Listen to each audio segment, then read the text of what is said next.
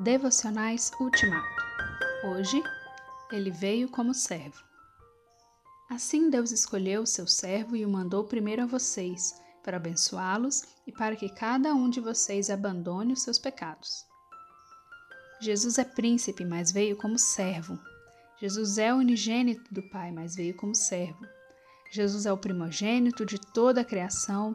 Jesus é a imagem visível do Deus invisível, mas veio como servo. Jesus é o Alfa e o Ômega, o princípio e o fim, o primeiro e o último. Jesus é a pedra fundamental. É o Rei dos Reis e Senhor dos Senhores, mas veio como servo. Os anjos desceram do céu para anunciar o nascimento de Jesus, mas ele veio como servo. Os magos vieram do Oriente e trouxeram ouro, incenso e mirra. Simeão pegou o menino no colo e disse que ele era a esperada salvação de Deus, mas Jesus veio como servo. Jesus é chamado de servo desde o Antigo Testamento, mais de 700 anos antes de ele se fazer carne. O próprio Deus diz a seu respeito: Tudo o que o meu servo fizer dará certo. Ele será louvado e receberá muitas homenagens.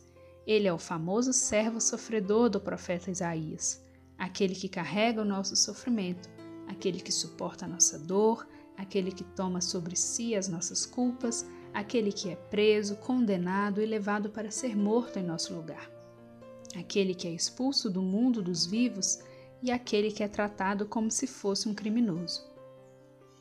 Jesus portou-se como servo o tempo todo, inclusive no que diz respeito a necessidades não espirituais, como transformar água em vinho e, em duas ocasiões, multiplicar pães e peixes em grande quantidade, como curar toda espécie de doenças, expulsar demônios e ressuscitar mortos.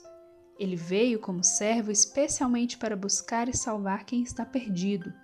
Ele é o Cordeiro de Deus que tira o pecado do mundo. O mesmo que desata os sete selos para que a história da redenção se complete.